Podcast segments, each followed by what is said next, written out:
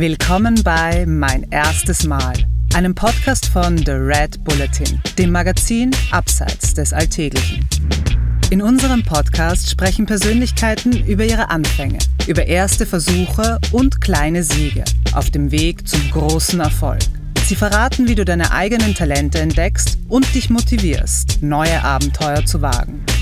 Heute zu Gast bei mein erstes Mal der Grafikdesigner Stefan Sagmeister im Interview mit Florian Obkircher. Die meisten Leute, die irgendwas machen, was mit Ideen oder was mit Kreativität, das ist ein abgenutztes Wort, zu tun hat, brauchen Limitationen. Wenn du jemandem sagst, mach, was du willst äh, und du, du, kannst so viel Geld dafür haben und der Zeitraum ist unbeschränkt, da sind die meisten Leute total verloren. Das ist Stefan Sagmeister, Ideenmaschine, Unternehmer, Künstler, Filmemacher, Auswanderer und vor allem einer der besten und angesehensten Grafikdesigner der Welt.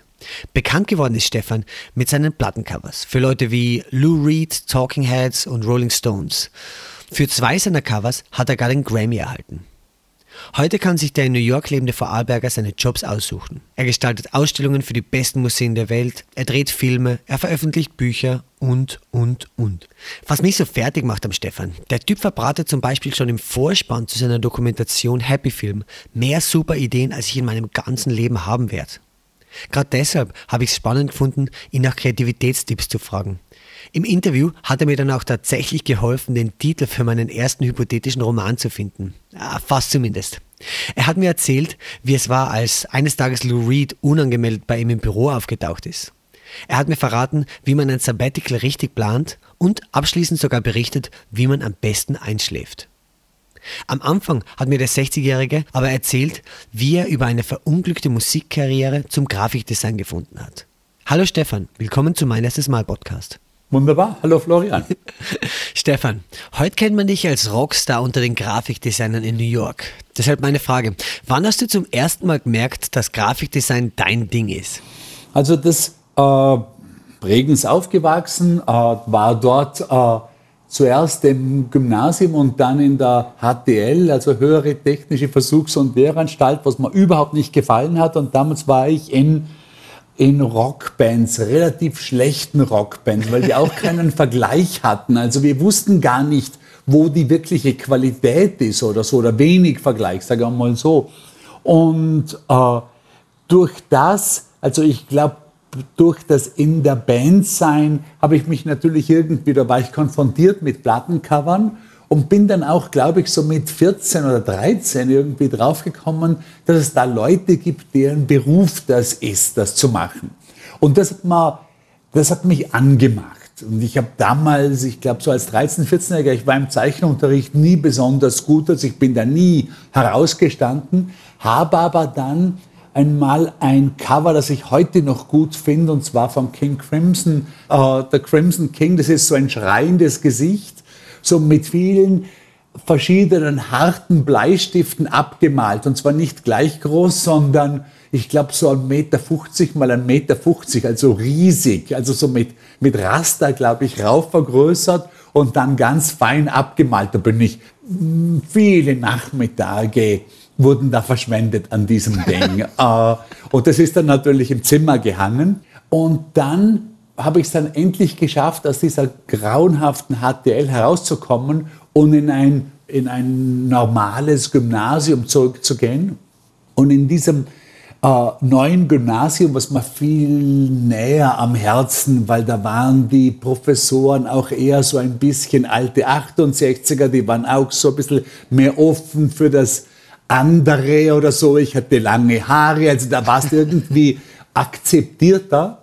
Und da gab es einen, nicht einen Mitschüler, aber einen Schüler aus der Parallelklasse, der besonders cool ausgesehen hat und der hat auf seinem Fahrrad hinten drauf eine Kiste geklemmt gehabt, auf der Alphorn gestanden ist. Und Alphorn war mal so ein bisschen ein Begriff, das war so eine Jugendzeitung, so von Leuten, die aufmüpfig waren, die dagegen waren. Und dann habe ich mit dem irgendwann einmal gesprochen und der hat gesagt, komm doch vorbei bei der Redaktionssitzung. Und das waren lauter Leute, die waren also, ich glaube, ich war 15, die waren eher 17 und da waren auch so zurückkehrende Studenten aus Innsbruck oder Wien. Das war irgendwie, das war so eine Gruppe, zu denen man auf, also das war so eine Vorbildgruppe. Äh, und Teile davon sind danach sogar sehr berühmt geworden. Also der Hans-Peter Martin war da auch einmal kurz dabei Wirklich? oder so. Also, das, also Teile davon sind so richtige Autoren geworden danach. Und aber die Zeitung war klein, das war so ein Magazin, das viermal im Jahr herausgekommen ist, äh, schwarz-weiß gedruckt. Und da habe ich am Anfang hier und da mal dafür geschrieben, aber dann vor allem, weil der, der eigentlich so für das Layout am meisten verantwortlich war, der ist dann studieren gegangen, ich glaube nach Wien. Und dann gab es niemand und habe ich das einmal versucht. Und dann war irgendwie relativ flott klar, dass man das eigentlich mehr Spaß macht wie das Schreiben. Und dadurch, dass sonst, das wollte sonst niemand machen, oder ich habe dann halt einmal ein paar Seiten gemacht und die sind ganz gelungen geworden und dann habe ich mehr gemacht und so relativ flott war ich dann der, der das hauptsächlich gemacht hat dort. Also das Layout der Zeitung im Prinzip. Und äh, was da spaßig dran war, war, war, dass das Alpan auch sonst irgendwie kulturell aktiv war. Also hat er Jazzfestival dort organisiert oder Musikfestival oder dort eine Demonstration. Und alle diese Dinge brauchten ein Poster oder ein Plakat oder Transparent. Und das war dann halt auch ich, die die Dinger gemacht habe. Und das hat natürlich dazu geführt, dass du dann irgendwie Dinge gemacht hast, die zum einen gedruckt geworden sind und aber auch, wo du dann wirklich weil wir die Plakate selber aufgehängt haben, aber dann auch wirklich gesehen hast, äh, den Effekt von diesen Dingern. Also du hast ein Plakat gestaltet und da haben wir 200 Stück davon gedruckt und die wurden aufgehängt in was auch immer, Bregenz und Dornbirn und dann sind dann wirklich 400 Leute gekommen auf dieses Konzert. Und das war schon irgendwie ein besonderes Erlebnis, dass die, die Dinge, die man macht, Folgen haben und in dem Fall gute Folgen haben. Also das war, äh, äh, die Plakate waren aus heutiger Sicht bestenfalls mittelmäßig, teilweise, teilweise total gestohlen. Also ich wusste so wenig, dass ich gar nicht wusste, dass sich das nicht gehört. Also ich habe jetzt vor kurzem in, in Bregenz bei einer Ausstellung ein Logo gesehen von einem damals etablierten und sehr, also landesbekannten Designer, der noch dazu sehr freundlich und hilfsbereit zu uns war. Und ich habe ein Plakat gemacht, das war hundertprozentig gestohlen von dem Logo. Aber ich glaube nicht, dass, also ich kann mich nicht erinnern, dass ich mich da schlecht gefühlt hätte dabei oder so. Das war halt irgendwie so, ja, das ist, äh, ich wusste nichts. Ja, weil es Teil des Lernprozesses ist, oder? Ja, ja, ja, ja, ja, ja, ja. ja. Äh, man, man, schaut sich an, was, was machen die Leute, die man super findet und kreiert seine Version davon. Ganz genau. Ja, es war bei der Musik hier auch nicht anders, weil bei der Musik haben wir ja auch irgendwelche King Crimson Sachen nachgespielt oder was auch immer. Ja. Ja, ja, ja, ja. Diese unbeschwerte frühe Zeit, das ist schon ein ganz spezieller Moment in der Karriere. Ja, es war also, äh, ich glaube, wenn ich mich richtig erinnere, war das auch wirklich eine spaßige Zeit. Also äh, relativ viel ausprobiert und äh, einflussreiche Zeit, weil natürlich äh, das Ganze mit sehr geringem Budget gemacht worden ist. Das heißt also, wir konnten uns keinen professionellen Satz leisten. Darum wurde das Ganze auf elektrischen IBM-Maschinen geschrieben und dann hinunter verkleinert, damit so viel Text wie möglich hineingeht. Und die Überschriften, die haben wir aus gespendeten Letraset-Bogen heruntergeruppelt. Das haben halt so irgendwie äh, professionelle Designstudios haben uns ihre alten Letraset-Bogen geschenkt, wo halt immer die E's gefällt haben. Und dann musstest du das E immer von Hand nachmalen. Das war aber so viel Arbeit, dass es dann irgendwie was besser, einfach die ganze Überschrift von Hand zu machen was nachher sicher irgendwann einen Einfluss gehabt hat auf das, dass wir nachher im Studio sehr viele Handschriften verwendet haben. Not macht erfinderisch. Ja, ja, ja, ja, ja. ja.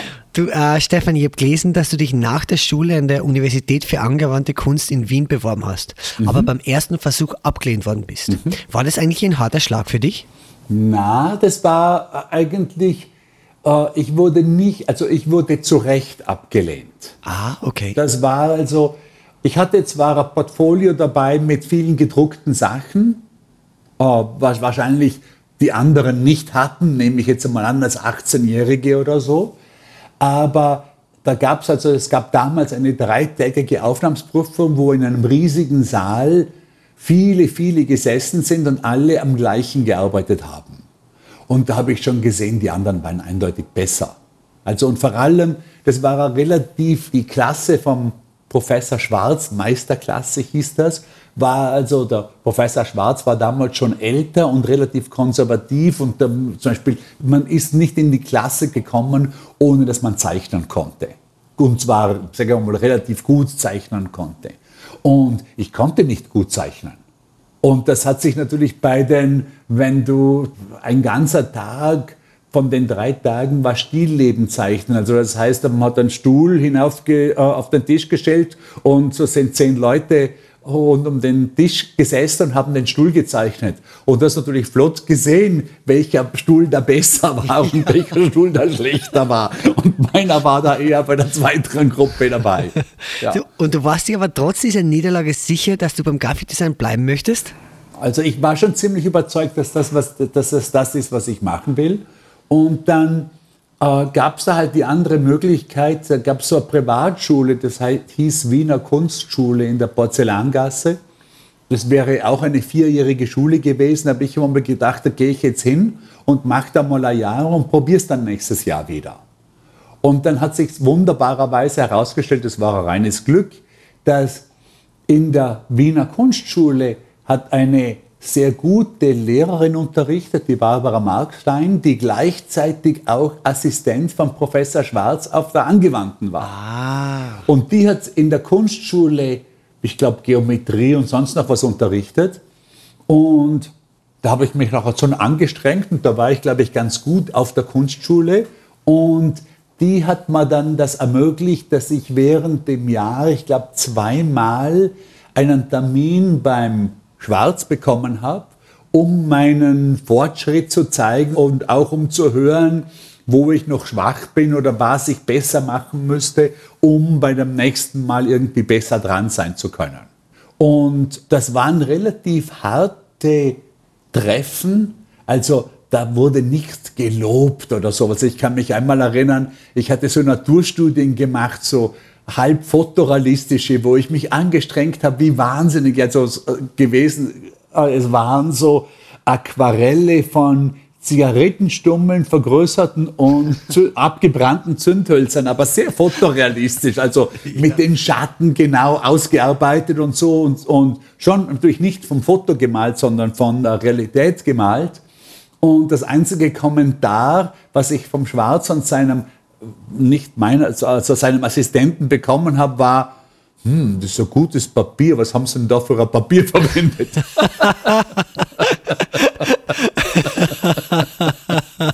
Ah, sehr gut, sehr gut. Ja, da weiß man dann, ah, okay, zurück zum Schreibtisch, oder? Ja.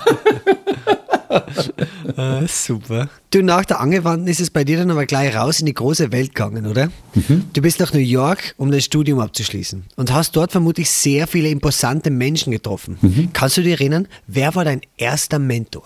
Ja, sicher der Tibor Kallmann. Also ich hatte ein Stipendium bekommen nach der Uni in Wien und äh, konnte dann also zwei Jahre in New York studieren. Und in New York war damals sicher, also, dass mir das Studio, das mir mit Abstand am besten gefallen hat, war M Co. und der Kerl, der das geleitet hat, äh, hieß Tibor Kallmann. Und den wollte ich unbedingt interviewen für meine Thesis und habe da, glaube ich, auch wirklich 50 Mal angerufen oder so. Also das äh, E-Mail oder solche Sachen gab es ja nicht. Da musste es also wirklich immer durch eine Rezeption. Und ich habe natürlich versucht, da möglichst freundlich zu sein, dass ich denen so wenig wie möglich auf den Wecker gehe. Aber es war irgendwie klar, dass ich werde es nicht aufgeben. Also ich glaube, er hat mich dann auch irgendwann aus reiner Frustration zurückgerufen, weil die Rezeption gesagt hat, das geht jetzt einfach nicht mehr. Ah. Und das hat, hat aber funktioniert, weil äh, ich habe ihm dann die Thesis geschickt, also die fertige, Und die hat ihm imponiert. Also dann hat er mich nochmal hineingerufen und dann waren wir eigentlich immer im Kontakt. Also von dort an waren wir immer im Kontakt und der Tibor hatte, wie glaube ich, kein anderer Mensch, den ich je getroffen habe, das Talent, nicht nur mir, verschiedenen Leuten Tipps zu geben, die so radikal gesagt wurden, dass sie hörbar waren und dass die Tipps umsetzbar waren. Also von dem her war er unglaublich wichtig in meinem Leben. Also da gab es viele Dinge, zum, zum Beispiel eines war, äh, wo er dann gehört hat, dass ich nach Hongkong ziehen werde und für eine Werbeagentur ein Studio aufmachen werde, hat er gesagt, I'm sure that they're paying you a shitload of money. And don't you dare spend that money because if you do, you're going to be the whore of the ad agencies for the rest of your life. und das war dann auch wirklich genauso. Also ich habe das hören können und habe gut die Hälfte, ich habe gut verdient und ich habe gut die Hälfte des Gehalts gespart. Was nachher unglaublich wichtig war für meine Rückkehr nach New York, weil ich hatte wirklich gutes gespartes Geld und konnte dadurch dann ein Studio kaufen hier. In, äh, also nicht das Ganze, aber zu einem großen Teil. Und das wiederum war ein unglaublicher Vorteil, weil ich dann vom, für das Studio, äh, also das war unten Studio, oben wohnen. Äh, jetzt ist es umgekehrt, aber das war damals ein wahnsinnig großer Vorteil, weil ich dadurch keine Mieten zahlen musste. Und dadurch hatte das Studio gerade am Anfang sehr niedrige Unterhaltskosten was wiederum dazu führte, dass wir im Studio relativ unabhängig von dem, was ein Job bezahlt hat, die Jobs annehmen konnten. Während viele andere Studios, die jetzt das erste Mal ein großes Studio mieten mussten, das gut ausgesehen hat und so weiter, hatten relativ hohe Anfangskosten also, oder Unterhaltskosten und mussten dann halt irgendwelche depperten Corporate Jobs annehmen, äh, die gut bezahlt haben, aber wo die Chance, dass man was Schönes oder was Gutes machen konnte, natürlich viel geringer war. Du was Schönes machen, das ist ein gutes Stichwort. Du hast dir dann nämlich in New York schnell einen Namen gemacht für deine genialen Plattencovers, für die du dann später sogar zwei Grammys erhalten hast. Aber mir würde interessieren, was war dein erstes Albumcover? Also ich hatte schon Plattencovers gemacht als Student in Wien, die aber ganz miserabel rausgekommen sind, weil ich natürlich noch viel zu wenig wusste, wie man gute Arbeit durch ein System bekommt oder so. Also da, da kam nichts heraus, von dem ich sagen konnte, das wäre auch nur annähernd gut gewesen. Aber ich glaube, das erste, das okay war, habe ich in Hongkong gemacht und zwar für eine Schweizer Jazzband. Das hieß Songs of Maybe. Und der Bassist von der Band war ein alter Freund. Und die waren auch gut. Ich glaube nicht unglaublich erfolgreich, also in der Schweiz erfolgreich. Die waren aber auch wirklich gut, aber es ist natürlich sehr schwer, auch Jazz in der Schweiz zu machen. Ist keine leichte Sache, aber die waren gut und, und ich war dann auch mit dem Cover sehr zufrieden. Und dann beim Tibor habe ich das äh, Sakamoto-Cover gemacht, also Yellow Magic Orchestra. Das war auch okay, also das war dann auch lange im Portfolio. Und das erste Cover im eigenen Studio war das Zinker-Cover. Ah, Stefan, bitte erzähl mir von diesem Cover für HP Zinker. Äh, für die Hörerinnen und Hörer vielleicht ganz kurz. Das war die Band von Hans Platzgummer, also von einem Tiroler Musiker, der damals so wie du in New York gelebt hat. Und für dieses Albumcover, da hast du dann ja auch deine erste Grammy-Nominierung erhalten, oder? Weil äh, ich kann mich erinnern, das Cover war echt speziell. Das hat so eine rote Plastikhülle gehabt und am Cover war so ein alter, müder Mann. Wenn man das Booklet aber aus der Hülle gezogen hat, dann hat dieser alte Mann am Bild total ärgerlich und erzürnt ausgesehen. Das war war so ein cooler 3D-Effekt damals. Äh, mich würde interessieren, wie hat sich das damals eigentlich ergeben? Wart ihr Freunde, der Hans Platzgummer und du? Wir sind heute Freunde auf jeden Fall. Wir sind damals, glaube ich, waren wir gute Bekannte. Und er hat irgendwie gesagt, hast Lust, das Cover zu machen? Und ich glaube, natürlich, na klar, auf jeden Fall machen wir das Cover. Dann gab es ein, ein, Briefing mit ihm und äh, das war, das war relativ schwierig. Also dem Hans hat das nachher sofort gefallen. Denn es war relativ schwierig, die Platten, also seine Plattenfirma davon zu überzeugen, dass, dass man jetzt da dieses rot gefärbte Plastik besorgen muss. Äh, aber ich war dann damals schon besser das zusammenzukriegen, dass das Ding auch wirklich so gedruckt wird, wie ich mir das vorgestellt habe. Äh, ich glaube, ich habe dann teilweise sogar noch für eine extra Farbe äh, selber bezahlt, weil die Plattenfirma sich geweigert hat. Also die, äh, das war natürlich von den, von den äh, Stunden her ein absolutes Verlustgeschäft, weil ich glaube, wir für das Zinker-Cover, wenn ich mich richtig erinnere, haben wir 1500 Dollar dafür bekommen. Und ich glaube, ich habe 600 Stunden dran gearbeitet. Wahnsinn. Also das heißt, es war also der Stundenlohn wäre so um die 2 Dollar gewesen. Äh, dadurch, dass die Person, die bei uns das Studio aufgeräumt hat, 10 Dollar bezahlt äh, bekommen hat, hat das irgendwie natürlich nicht funktioniert. Aber es hat, es hat wirklich funktioniert, weil das Zinkercover war für uns ein, äh, äh, hat einen richtig großen Unterschied gemacht im Studio, weil ich davor natürlich schon bei den ganzen Plattenfirmen in New York, aber auch in Los Angeles mich vorgestellt habe. Und die haben alle gesagt, ja, ja, wir, wir, äh, das Portfolio ist gut, wir werden der Sicherheit Arbeit geben, aber richtige Arbeit ist einfach nicht gekommen. Und dann war es so, dass das Zinker-Cover wurde für einen Grammy nominiert.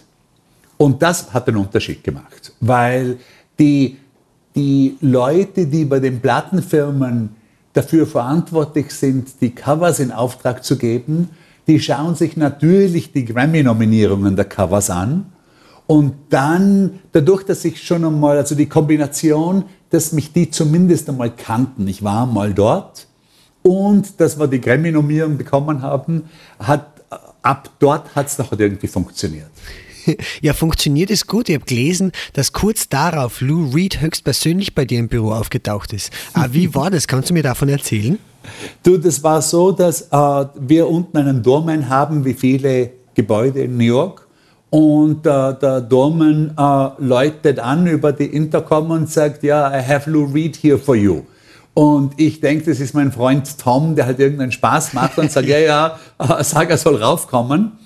Und dann ist es aber wirklich der Lou Reed und der kommt ins Studio und der sagt, wow, you have fantastic doormans in this building with excellent, uh, with excellent taste in music. Und äh, ich habe danach mit dem Dorman geredet und der Dorman hat auf seinem Walkman gerade Lou Reed gehört. Super. Als, als der Lou Reed unten reinkam und hat ihm halt gesagt, I'm just listening to you, I'm just listening to you. Was den Lou wiederum gefreut hat.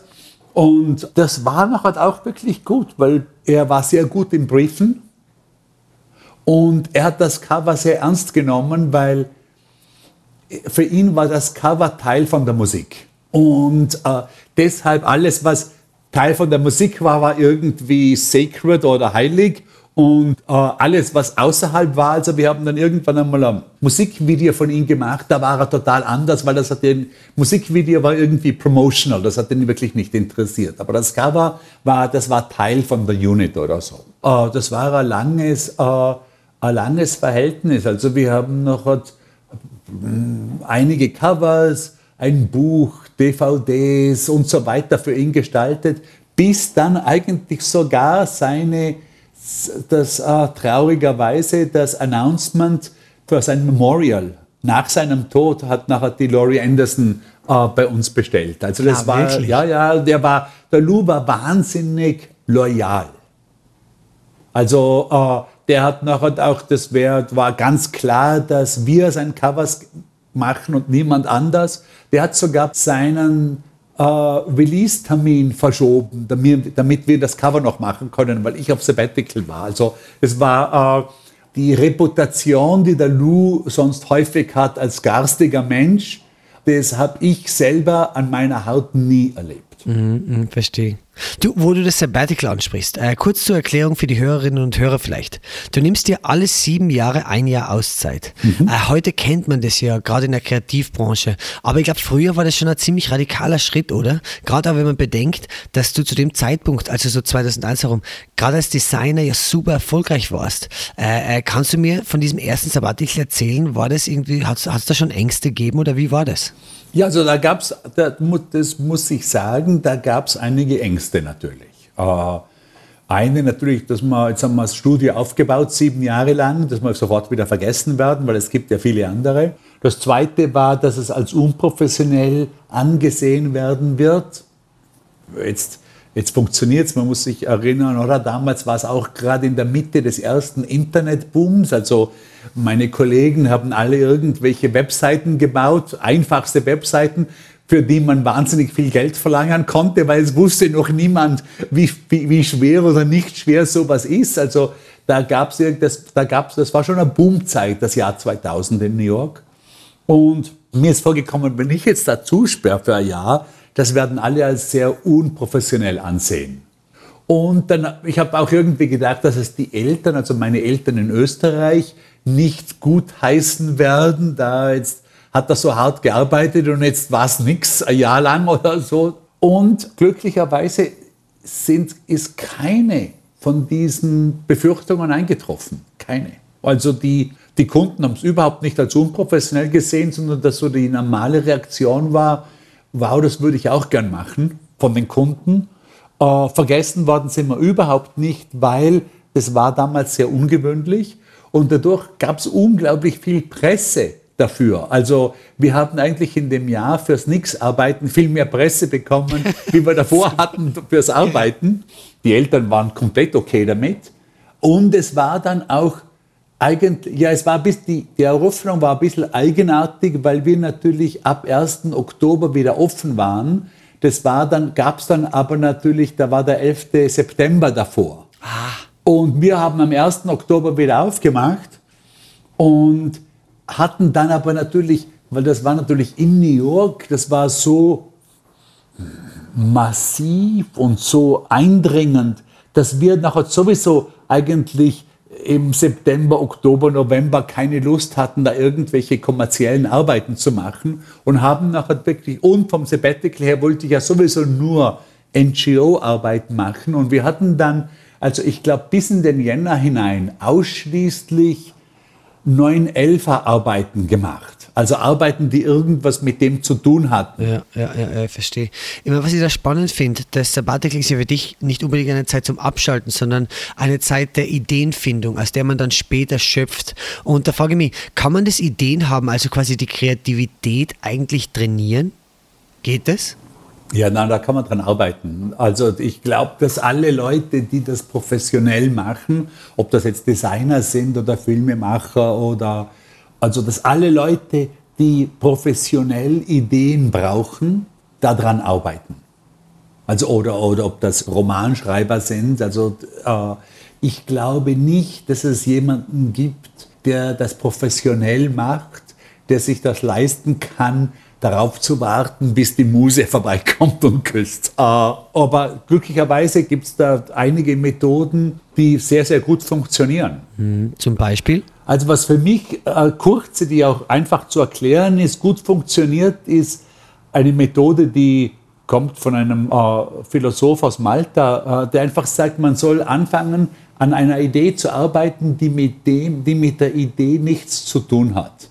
Also sage mal, ich weiß nicht, äh, Florian, brauchst du eine Idee für irgendwas? Brauchst du, bist du gerade an irgendwas dran, was eine Idee bräuchte? Puh, das ist eine gute Frage. Ähm, ich schreibe zwar noch nicht dran, aber wie wäre es zum Beispiel mit einem Titel für meinen ersten Roman? Okay, super. Gut, also wir brauchen einen Titel für den ersten Roman. Und weißt schon, um, weißt, weißt schon, um was es geht im Roman? ähm, ah, ich glaube, es wird ein Krimi. Äh, ein Krimi, wo ein Grafikdesigner in New York äh, in seinem Büro eine Leiche findet eines Morgens. Okay, ausgezeichnet. Also es geht um einen, äh, um einen, äh, äh einen, Krimi äh, und ein Grafikdesigner findet eine Leiche im Büro. Genau. Okay, genau. und jetzt sagen wir mal so eine normale Art und Weise, da einen Titel dafür zu finden, wäre, man schaut sich an, was es denn für Titel gibt in der Welt des äh, Kriminalromans oder in der Welt des Kriminalfilms und redet vielleicht mit ein paar äh, Verlegern von Kriminalromanen, welche Titel mhm. funktionieren gut, welche funktionieren nicht so gut und hat wahrscheinlich am Schluss einen Titel, der so ähnlich ist wie die anderen Kriminalromane. Und jetzt der Edward de Bono, dieser maltesische Philosoph, sagt, vergiss das alles und fang mit irgendwas an, darüber nachzudenken, das mit dem allen gar nichts zu tun hat. Also das sage ich jetzt, ich fange an, weil ich hier eine Wasserflasche habe, ich fange hier, also ich, ich, ich, denke über den Titel des Kriminalromans nach mit dieser Wasserflasche. Also das ist, da ist Wasser drin, das schwenkt, das babbelt, äh, das babbelt auf, äh, das zieht hoch, jetzt äh, ist die rund, ist irgendwas mit Bubbles drinnen. Wenn wir jetzt bleiben wir mal bei Englisch, würde ich sagen, oder äh, Bläschen, oder bei Deutsch ist äh, Bläschen hoch, ist äh, hm. Da muss ich jetzt sagen, hm. funktioniert das nicht, weil ich glaube, ich habe das noch nie probiert, auf Sprache umzusetzen. Verstehe, verstehe. Also funktioniert es eher bei visuellen Dingen? Ja, oder also ich habe es noch nie mit Sprache äh, probiert. Also da komme ich jetzt mit Bläschen oder mit der Flasche wahrscheinlich nicht weiter. Vielleicht müsste ich das anders machen, dass ich von einem Wort ausgehe oder mit einem Verstehen. Dictionary mache oder so. Aber wenn ich es normalerweise mache und ich mache es andauernd, dann, ich sage da jetzt, ich weiß nicht, ich sage mal, ich muss eine Lampe, weil ich eine Lampe vor mir habe, ich müsste eine Lampe gestalten und statt dass ich mit der Lampe anfange, fange ich, äh, fang ich an, da sehe ich einen Kran vor draußen äh, in der Skyline. Also ich mal fang, ich gestalte die Lampe mit einem Kran. Ah, okay, ich mache einen Kran. Okay, ah, dann habe ich eine Lampe, die vielleicht wie ein Kran funktioniert. Ah, vielleicht lässt sich die so verstellen, dass sie nach oben und unten geht wie ein Kran. Also dass es nicht nicht wie ein, ein Stativ, eine normale Lampe funktioniert, sondern so, dass ich die Glühbirne selber verlängern kann. Vielleicht geht das sogar mit Motor, dass es drauf haben wir schon eine Lampenidee. super, super. Äh, Stefan, ist vielleicht eine blöde Frage, aber kennst du jemand wie du, der so unglaublich viele und gute Ideen hat? Eigentlich das Phänomen der Kreativkrise oder, oder der Ideenblockade? Ich hatte ein Jahr, das ist jetzt äh, glücklicherweise schon lange her, das war das Jahr, in dem meine Mutter gestorben ist. Und ich hatte wahrscheinlich im Zusammenhang mit der Trauer äh, vom Tod der Mutter noch hat irgendeine Infektion, eine sehr harte Infektion, die ich nicht losgeworden bin in dem ganzen Jahr und habe tausend Antibiotikas genommen von allen Richtungen her und in dem ganzen Jahr war ich träge und müde. Und da ist mir wirklich, glaube ich, auch das ganze Jahr nichts eingefallen. Also es war eine interessante Sache, ich glaube, ich brauche eine gewisse, einen gewissen Level von Aufgewecktheit, um die Kraft zu haben, über Ideen nachzudenken. Wenn ich diesen Level von Aufgewecktheit nicht habe und nicht erreiche, dann ist mir es einfach zu blöd. Dann habe ich vielleicht noch die Energie, was auch immer, E-Mails zu beantworten, aber auch das ist schon schwer. Also ich kann mich erinnern, dass in dem Jahr war es am Montagmorgen, was ich musste mich durch die E-Mails durcharbeiten. Und das war von dem her auch interessant zu sehen, dass es wahrscheinlich Leute gibt, die immer auf dem Level arbeiten müssen. Also die einfach vom Energielevel nicht höher sind. Ich weiß nicht, ob du den kennst, den Spike Jones, den Filmdirektor. Klar, sicher. Ja, äh, den kenne ich ein bisschen. Also der hat einmal ein Jahr lang in New York gewohnt und in dem Jahr äh, haben wir uns ab und zu getroffen und der macht sieben Sachen gleichzeitig. Also da an einem Film arbeiten, dort an einem Film schreiben, hier dort was produzieren, da irgendein großes Geschäft mit, mit, äh, mit Skateboards und, und Fashion zu haben. Und ich glaube, der hat einfach einen Energielevel, der einfach so hoch ist, mhm. dass das geht. Mhm. Gut, da ist jetzt natürlich dann die Frage aufgelegt, wie steigert man den Energielevel? Ich bin mir nicht sicher, ob, die, ob man den Energielevel hoch heben kann. Also man kann das wahrscheinlich über irgendwelche, ich weiß nicht, mit irgendwelchen Drogen, aber das geht leider Gottes immer nur kurzzeitig und führt dann meistens in die andere Richtung. uh. Ja, aber dann, aber dann lass mich anders fragen. Äh, wenn der Energielevel jetzt oder der Output bei jemandem so hoch ist wie bei dir, trifft man da eigentlich Vorkehrungen, um ein Burnout zu verhindern? Wie ist das bei dir? Ich habe mal in Hongkong wahnsinnig viel gearbeitet. Also Ich habe in den zwei Jahren in Hongkong oft 60-Stunden-Tage gemacht und oft auch das Wochenende durchgearbeitet. Und ich habe dann am Ende von Hongkong gesehen, so wird es nicht gehen. Also wenn ich so weitermache, dann bin ich in ein paar Jahren kein Designer mehr. Und dazu war mir das Designsein zu lieb. Und ich habe dann im eigenen Studio ganz deutliche Grenzen gesetzt. Also ich habe einfach gesagt, okay, wir arbeiten von 9.30 Uhr bis 7 mit einer ganz kurzen Mittagpause. Und wir arbeiten nicht am Samstag und wir arbeiten nicht am Sonntag, außer es ist eine wirkliche Krise. Und auch nach sieben arbeiten wir nur, wenn es eine wirkliche Krise, eine wirkliche Krise gibt. Ansonsten sind wir am sieben draußen. Das hat sich als gut funktionierend herausgestellt, weil wir in der Zeit aber wirklich gearbeitet haben. Es war auch irgendwie so, ich glaube, dass die meisten Leute die irgendwas machen, was mit Ideen oder was mit Kreativität, das ist ein abgenutztes Wort, äh, zu tun hat, brauchen Limitationen. Wenn du jemandem sagst, mach was du willst in, äh, und du, du, kannst, du kannst so viel Geld dafür haben und, und der Zeitraum ist unbeschränkt, da sind die meisten Leute total verloren.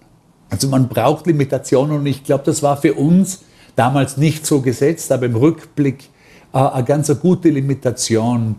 Äh, dadurch, dass das war auch notwendig, weil ich ja auch in dem gleichen Konvolut gewohnt habe. Das heißt also, ich wollte auch, dass am 7 alle draußen sind. Klar. Das war aber sehr hilfreich, weil wir, wo wir dann in einem anderen Studio waren, wo das nicht mehr notwendig war, ich glaube, das war eher ein Nachteil, dass die Leute, dass es möglich war, dass die Leute bis 10 Uhr bleiben konnten. Weil es wurde dann viel weniger konzentriert untertags gearbeitet, da hat man hat irgendwie Instagram gepostet und alle und das ganze andere Blödsinn gemacht. Ja. Aber ich glaube, eine andere Sache, die einen frisch haltet, und da bist gerade du Meister drin. Du probierst nämlich ständig Neues aus. Du machst Ausstellungen, Bücher, Installationen und 2016 hast du mit The Happy Film sogar eine Dokumentation gemacht. Kannst du mir von diesem deinem ersten Film erzählen? Wie, wie ist es überhaupt dazu gekommen? Also es war äh, mit dem Happy Film war es im Prinzip so, dass ich auf Sabbatical war in Indonesien und eine der großen Sachen, an denen wir gearbeitet haben, waren Möbel, die für das in der Zwischenzeit in, unter Renovation gestandene Studio in New York zu gestalten. Und weil das ging in Bali sehr gut, da gab es wahnsinnig viele Craftspeople. Also es war irgendwie so die Idee, anstatt dass man Eames Chair ins Studio stellt, habe ich gesagt, okay, ein Eames-Chair kostet ungefähr 2000 Dollar, haben wir 2000 Dollar Budget, machen wir einen Prototypen, den wir herstellen lassen in Bali. Und wie schaut der aus jetzt, dieser Stuhl, den wir selber gestalten? Und äh, da waren wir dran und das war irgendwie spaßig. Und da, das Studio in, in, in Indonesien war voll von irgendwelchen Prototypen aus Karton, die eins zu eins gemacht worden sind. Und ein guter Freund von mir, der George, ist auf Besuch gekommen und gesagt, also das schaut, das, was wir da machen, ist im Prinzip eine Zeitverschwendung. Ich hätte irgendwie die Verpflichtung, an irgendwas zu arbeiten, von dem andere Leute auch was davon haben und nicht da fürs eigene Studio da irgendwie self-indulgent da Möbel zu gestalten. Und ich hatte so den Eindruck, also da hat er schon irgendwie einen Punkt und dann mal überlegt, was könnte es denn sonst sein? Und ich hatte damals schon einen Vortrag, der hieß Design und Happiness, wo ich über unsere Arbeiten unter diesem Blickwinkel an die Arbeiten geschaut habe. Ist es möglich, als Designer glücklicher zu werden? Ist es möglich, Arbeiten zu gestalten, die das Publikum glücklicher machen? Und der Vortrag war erfolgreich. Und da haben wir gedacht, das wäre eigentlich gut, man könnte überhaupt etwas machen über das Glück selber. Und um das schwerer zu machen, äh, Wieso nicht ein Film? Weil ein Buch wäre einfach gewesen, oder? Weil Bücher haben wir gemacht, das ist normal, dann machen wir noch einen Film. Das war die Idee. Und ich habe gedacht damals, ich weiß, wie man ein Buch macht. Äh, wenn man jetzt einen Dokumentarfilm macht, das, ist, das kann nicht so viel anders sein, das kann nicht so viel schwieriger sein, das wird schon gehen und es wird interessant. Und ich glaube, das Einzige, was man noch wirklich geschossen, nein, ich habe in Bali schon ein paar Interviews geschossen miserabelst, absolut unverwendbarst. Und das Einzige, was wir gemacht haben in Bali, dann das wirklich verwendet, also dass es wirklich in den Film geschafft hat, war die Titelsequenz, also der, äh, der Happy-Film mit den Tieren, die die Dinger äh, äh, weggegessen haben. Die, das war das, ich glaube, das war das einzige Ding, was man in Bali geschossen und das geschafft hat. Und dann, wo wir zurück in New York waren, einen Freund gefragt, der mehr Erfahrung hatte. Also der hat auch noch nie einen langen Film gemacht, aber der hatte zumindest wirklich gute Erfahrungen, hatte gute Kurzfilme und Interviewsachen und sol solche Dinge gemacht. Und wir waren, der hatte schon zwei Kurzfilme über mich gemacht, die sehr gut geworden sind. Und wir waren befreundet auf jeden Fall. Und dann habe ich den, den gefragt, den Hilman Curtis, äh, ob er da mitmachen wird. Und dann gab es noch einen, der im Film sich besser ausgekannt hat als Produzent, den Ben Neighbors. Und dann waren wir so zu dritt. Und der, der, äh, der Hillman hat nachher noch einen Kameramann mit hineingebracht, den Ben Wolf. Und dann waren wir zu viert. Und dann haben wir gesagt, okay, machen wir das. Und dann hat sich herausgestellt, dass, was wir eigentlich vorhatten, einen Film über das Glück im Besonderen zu machen, war ein zu großes Thema, wo alles reinpasst, wo alles reingepasst hat. Also da gab es einige Schwierigkeiten. Eine war, dass ich einen guten Wissenschaftler kannte von Harvard, den Danny Gilbert, der für den Channel 13 eine vierteilige Serie über das Glück gemacht hat. Und die habe ich gesehen und die war nur mittelmäßig.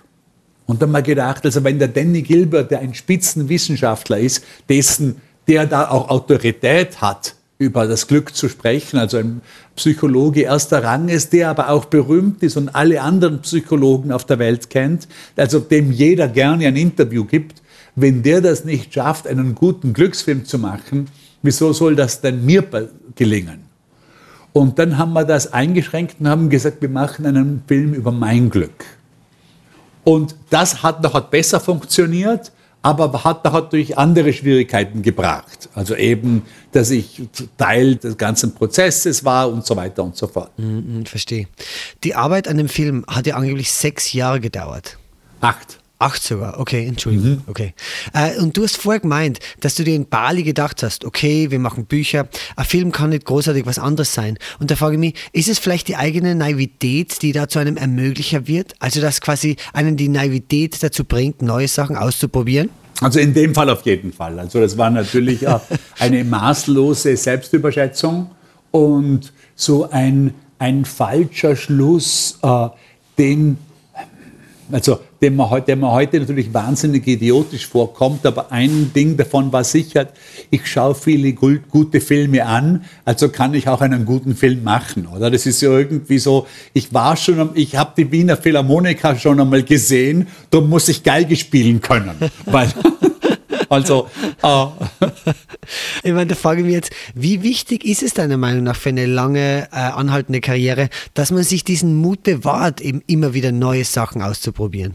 Ich muss sagen, mein Streben, immer was Neues zu machen, nimmt ab mit dem Alter. Ah. Also wenn wir jetzt sagen, es gibt, es gibt die Changers und es gibt die Stay the Samers, oder? Also in der Musik würde ich da sagen, die Stones sind die Stay the Samers und die Beatles sind die Changers. Oder, äh, oder in der populären Kunst würde ich sagen, der Warhol ist ein Changer und der Lichtenstein ist ein Stay the Samer. Und als 25-Jähriger war ich da hundertprozentig auf der Seite der Changers.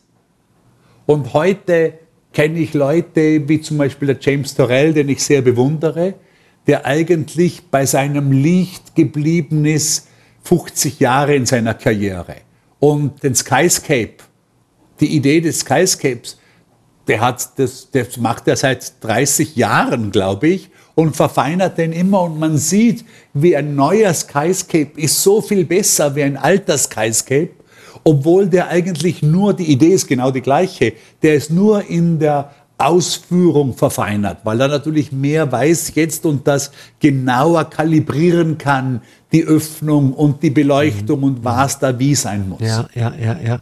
Das finde ich spannend. Ah, gerade im Hinblick auf die letzte Frage, äh, die der gerne stellen wird. Und äh, die wäre folgende. Also wir haben jetzt viel über erste Male in deiner Vergangenheit gesprochen. Abschließend würde mich interessieren, auf welches erste Mal in der Zukunft freust du dich?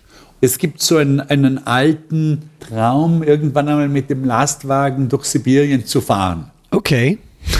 Und der war immer so irgendwie vor, mich, vor mir hergeschoben. Und wir werden jetzt zumindest einmal das einmal ganz kurz ausprobieren. Also wir werden einen kleinen Roadtrip machen, nicht in Sibirien, sondern in Alaska, von Anchorage nach Fairbanks. Das ist so von unten Alaska bis in die Mitte Alaska. Also Fairbanks ist weit genug oben, dass er schon irgendwie die Northern Lights müsste man da sehen in der Nacht. Äh, das ist so mal ausprobieren. Also da freue ich mich auf jeden Fall drauf, weil ich auch gar keine Ahnung habe, ist, das, ist dieser Traum gerechtfertigt? Ist das wirklich spaßig, in einem Lastwagen durch Sibirien zu fahren, in der Kälte? Oder ist das eigentlich grauenhaft und das ist nur in meiner, äh, das ist nur in meiner Vorstellung so? Also da freue ich mich auf jeden Fall drauf. Aber das ist ja total spezifisch. Äh, woher kommt dieser Traum? Das war immer lange, ist auch heute noch häufig so, so eine gute Einschlafshilfe für mich.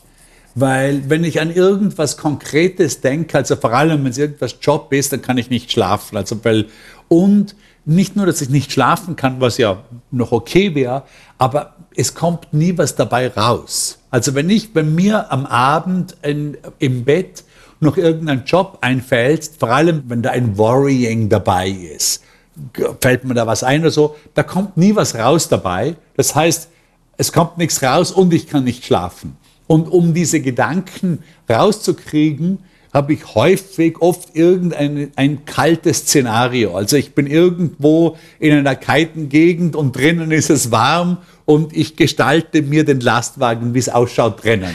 Immer neu, groß und klein. Super, das ist ja ein super Tipp. Ich glaube, das probiere ich selber aus beim nächsten Mal, wenn ich nicht einschlafen kann. Gut. Du, Stefan, vielen lieben Dank für das super Interview. Florian, es war ein Spaß. Hat mir echt voll viel Spaß gemacht. Dank dir. Ja, absolut, ja. Das war mein erstes Mal mit Stefan Sagmeister. Mehr davon findest du überall, wo es Podcasts gibt. Auf www.redbulletin.com und natürlich in unserem Printmagazin. Hat dir unser Podcast gefallen? Dann freuen wir uns über deine Bewertung. Und noch mehr, wenn du uns weiterempfehlst.